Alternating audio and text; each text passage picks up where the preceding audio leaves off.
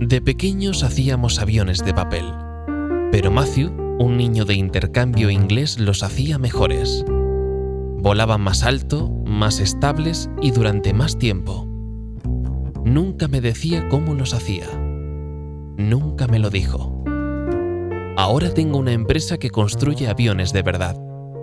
Matthew ha venido a verme a mi despacho ofreciéndose como diseñador de aeronáutica.